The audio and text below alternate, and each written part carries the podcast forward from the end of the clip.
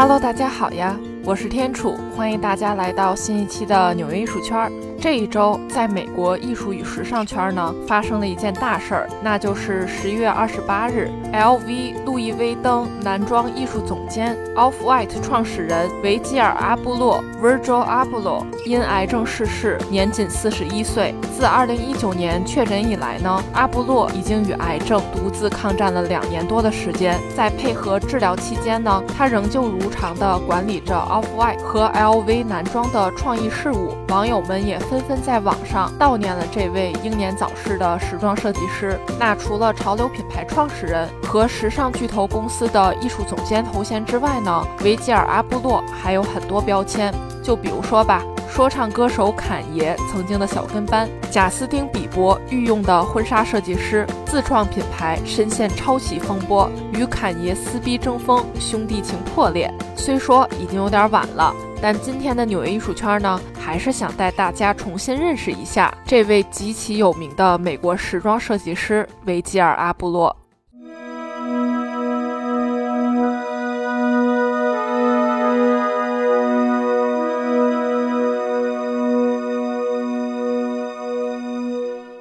一九八零年，维吉尔阿布洛出生在美国伊利诺伊州。父母是来自加纳的移民，老爸呢在油漆厂当经理，妥妥的中产阶级家庭。那阿布洛的童年真的过得很顺利，没有什么交不起学费、走上歪路的这类剧情。那在上世纪九十年代前后呢，正是美国街头文化、嘻哈文化、滑板文化最为成熟和鼎盛的年代。那十多岁出头的小阿布洛呢，便是在这种氛围下长大的。当然了，这也对他之后的时装创作产生了极大的影响。这些文化的标记和风格，在他之后创立的 Off-White 这个牌子中呢，显露无遗。他在接受采访的时候也解释过。我呢，就是九十年代在美国成长的一名青少年，常看到并接触到说唱、嘻哈、涂鸦和滑板等等，这些呢都是创作灵感的来源。阿波洛的母亲是一名裁缝，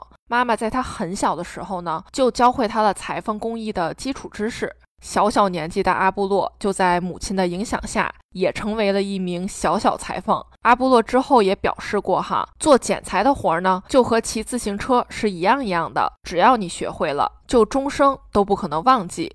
一九九八年，十八岁刚刚成年的阿布洛也开始去做兼职赚外快，那就是担任夜店的 DJ。没错哈，阿布洛不仅手工活了得。他呢也有黑人自带的那种音乐天赋，外加从小对嘻哈说唱文化的耳濡目染，成为 DJ 呢，貌似也是个很自然而然的选择。那一双巧手，外加极强的音乐天赋，并且呢，阿布洛真的是高大威猛，长得呢也挺帅。那他其实应该选择原地出道啊，当个说唱歌手，或者是直接闯入时尚圈，开始搞时装，哎，这多好呀！但当时刚刚成年的阿布洛呢，他并没有这么想。你想哈，一个中产阶级家庭。父母呢，肯定是希望他去读一个铁饭碗专业，毕业之后呢，找一份相对稳定的工作，这样呢才比较靠谱。那阿布洛呢，也觉得父母的确为自己付出了很多，所以呢，也就遵从了父母的意愿。于是，在一九九八年，阿布洛考入了威斯康星大学麦迪逊分校，读的是土木工程专业。二零零二年，四年大学读完了，顺利毕了业。他呢，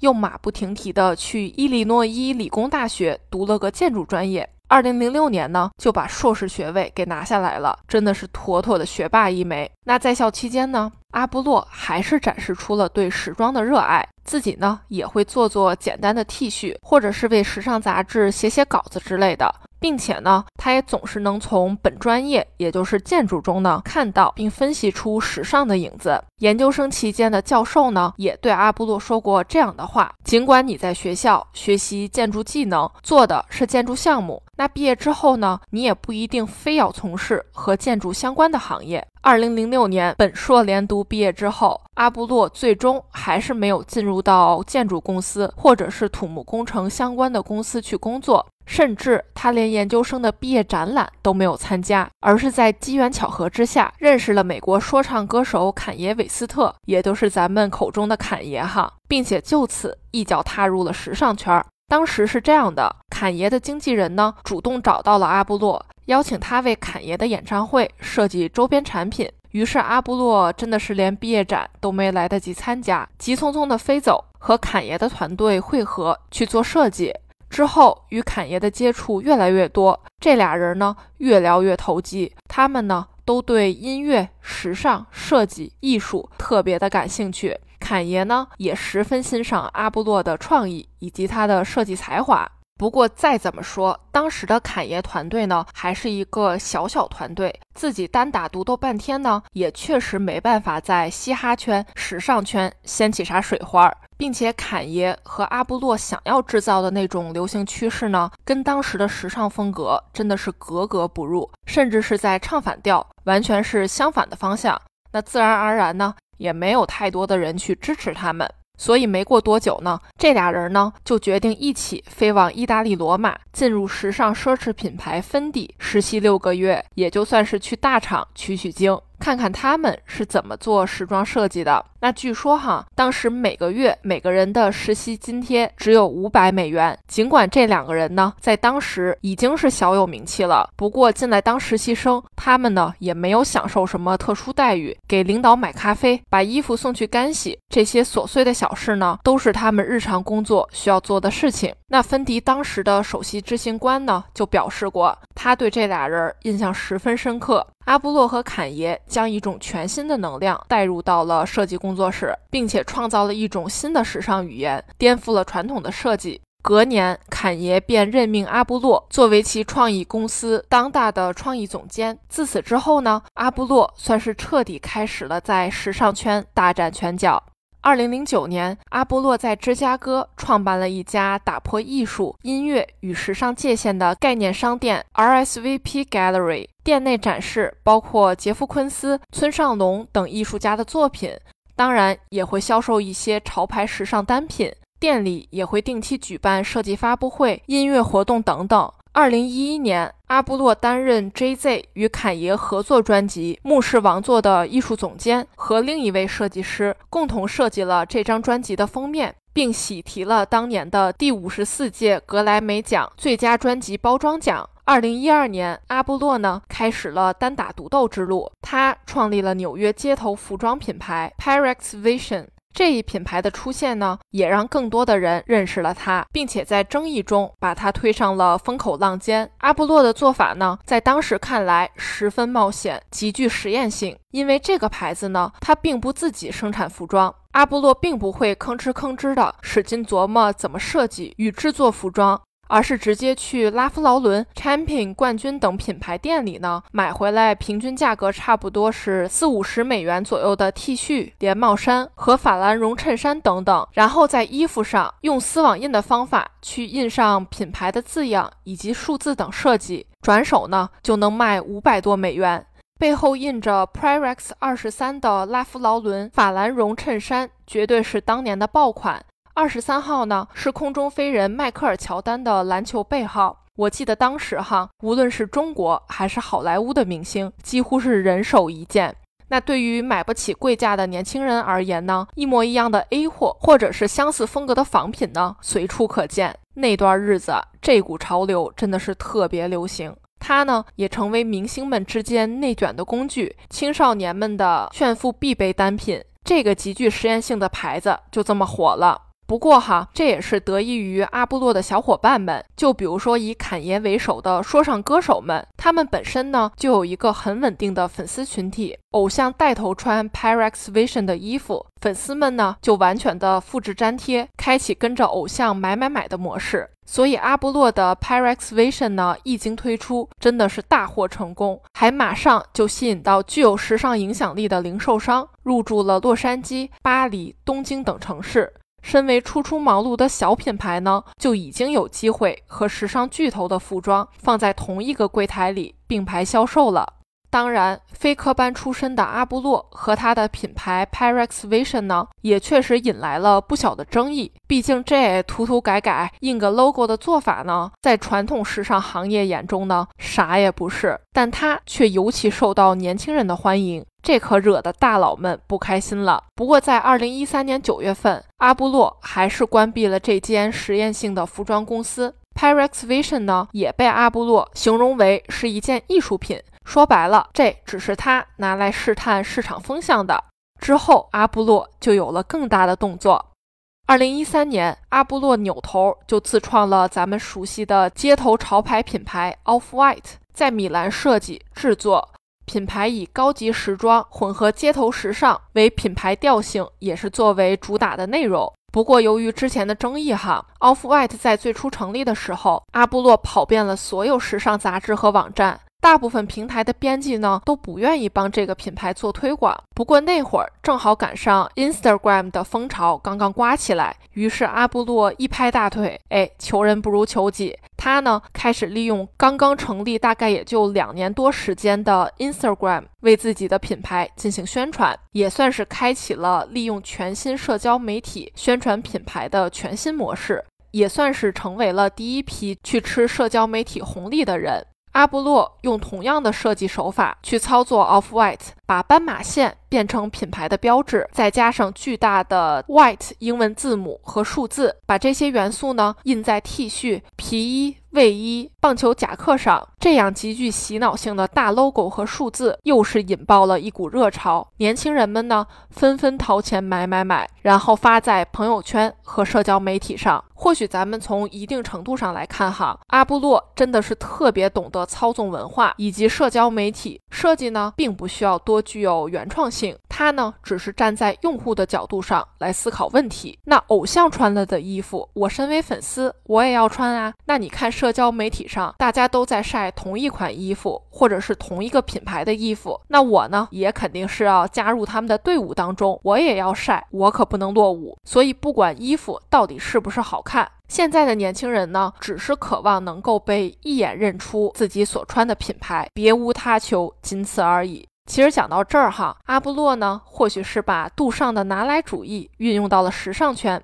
杜尚呢，是从商店买来小便池，签上自己的名字，就拿去做展览了。阿布洛则是在普通到不能再普通的衣服上印上巨大的 logo，然后卖出去。那如果嫌我的 logo 少了点可以去晒写文字的那个那个点呢？没事儿，那跟艺术整个联名就 OK 了。就比如说一件印上文艺复兴画家卡拉瓦乔作品的白色 T 恤，Off White 可以卖出上百美元的价格。阿布洛清晰的知道，利用社交媒体永远不用愁话题点。Off White 呢是越来越火，阿布洛也越来越火，开始有更多的名人品牌找他一起做联名。二零一七年也是阿布洛在联名合作方面呢最多产的一年。包括为耐克重新设计最经典的十双球鞋，推出后数分钟内销售一空。他以解构的手法呢，重新设计了包括 Air Jordan、Air Force 在内的经典款。耐克那么多款式，怎么认出来啥爆款是阿布洛的想法呢？其实很简单，如果你看到鞋子外面有那个花花绿绿的束线带以及标签。你可千万别以为这是没有用的出产标签，咔嚓一剪刀下去就给绞掉了。这呢，其实就是阿布洛的专利，直到现在仍备受追捧。仅用十双球鞋，阿布洛便登上了潮流界的顶峰。二零一八年春夏时装周，阿布洛推出了以戴安娜王妃为灵感来源的 Off White 和 Jimmy Choo 的联名系列。他呢还联手依云这个矿泉水品牌推出了限量版的矿泉水，同时在这一年，他也宣布和宜家合作设计家居与实用物品系列。就比如说大名鼎鼎的 Keep Off 地毯，地毯的大小呢大概是一点三米乘以一点九米，中间白色的 Keep Off 字样与灰蓝色地毯形成强烈的对比，右下角呢还有 Off White 的标志。这一款当时的发售价是九十九美元，按这大小来说呢，其实是合情合理的。我呢，当时还想着去宜家凑凑热闹，买块地毯，反正也不亏。然而事实真的是我想的太单纯了。这个限量发售的地毯，人们甚至提前一个礼拜就已经去排队了。那阿波罗去世前，这块地毯已经被炒到了上千美元。他去世之后，我一看价格，嚯，最高的能卖到两万多美元一块儿。同理呢，也就不用提我不太了解的耐克球鞋了。想一想，抢购的时候呢，必定也是极为疯狂的一种盛况。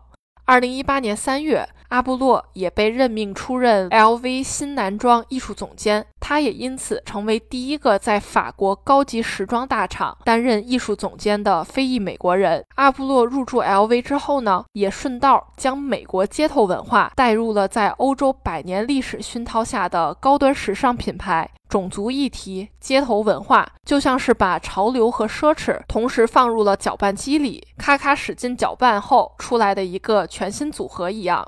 其实，无论是最开始的 Pyrex Vision 实验性的尝试，还是后来的 Off-White 和 LV，阿布洛颠覆了对时尚本身的定义。他自己也表示过，自己并不认为自己是一名设计师，而是一名创造者。在他看来呢，服装只是一种载体。他把潮流圈的文化和玩法带入到了奢侈品行业，时尚混搭街头也可以成为很有趣的设计。